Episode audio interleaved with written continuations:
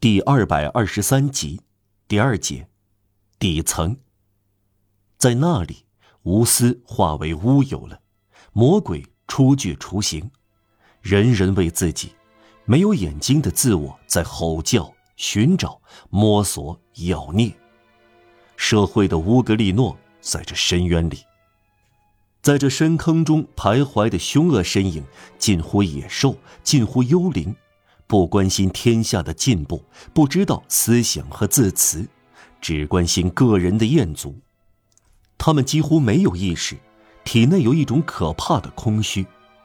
他们有两个母亲，两个后娘，即愚昧和贫困。他们有一个向导，就是需要。贪欲是满足的种种形态。他们贪婪成性，就是说非常凶狠。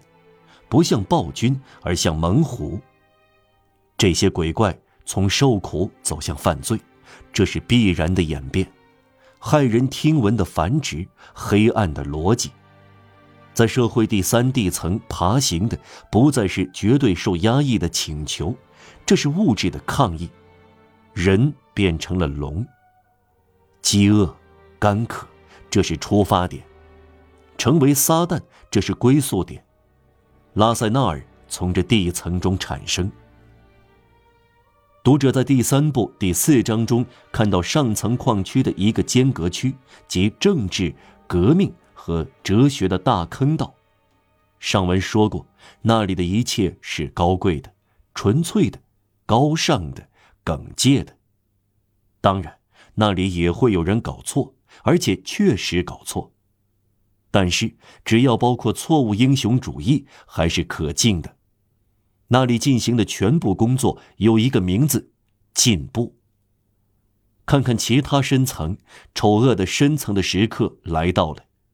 我们要强调，只要一天不消除愚昧无知，社会底下就有或者将有恶的巨大岩洞。这个岩洞在一切岩洞之下，是一切岩洞的敌人。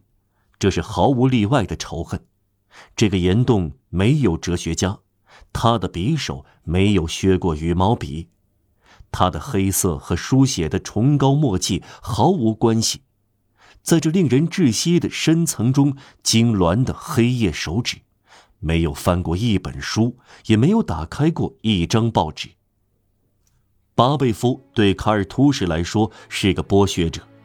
马拉对辛德汉来说是个贵族。这个岩洞旨在使一切崩溃，确实使一切崩溃，包括他痛恨的上层坑道。他不仅在丑恶的乱挤中逐渐破坏现存社会秩序，他还会逐渐破坏哲学、科学、法律、人类思想、文明、革命、进步。他干脆叫做盗窃。卖淫、谋害和暗杀。他是黑暗，他期望混乱。他的拱顶由愚昧无知构成。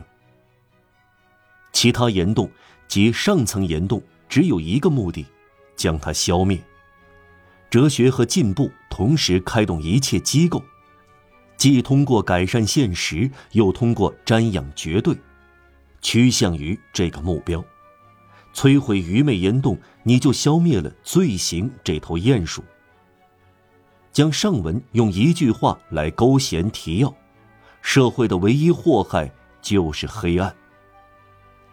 人类是同一的，凡是人都是用同样的粘土做成的，毫无差异，至少在世上如此，命定了的。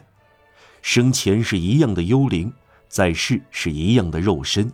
死后是一样的灰烬，但愚昧无知掺杂到造人的泥团，就把它变黑了。这难以改变的黑色进入人体，就变成了恶。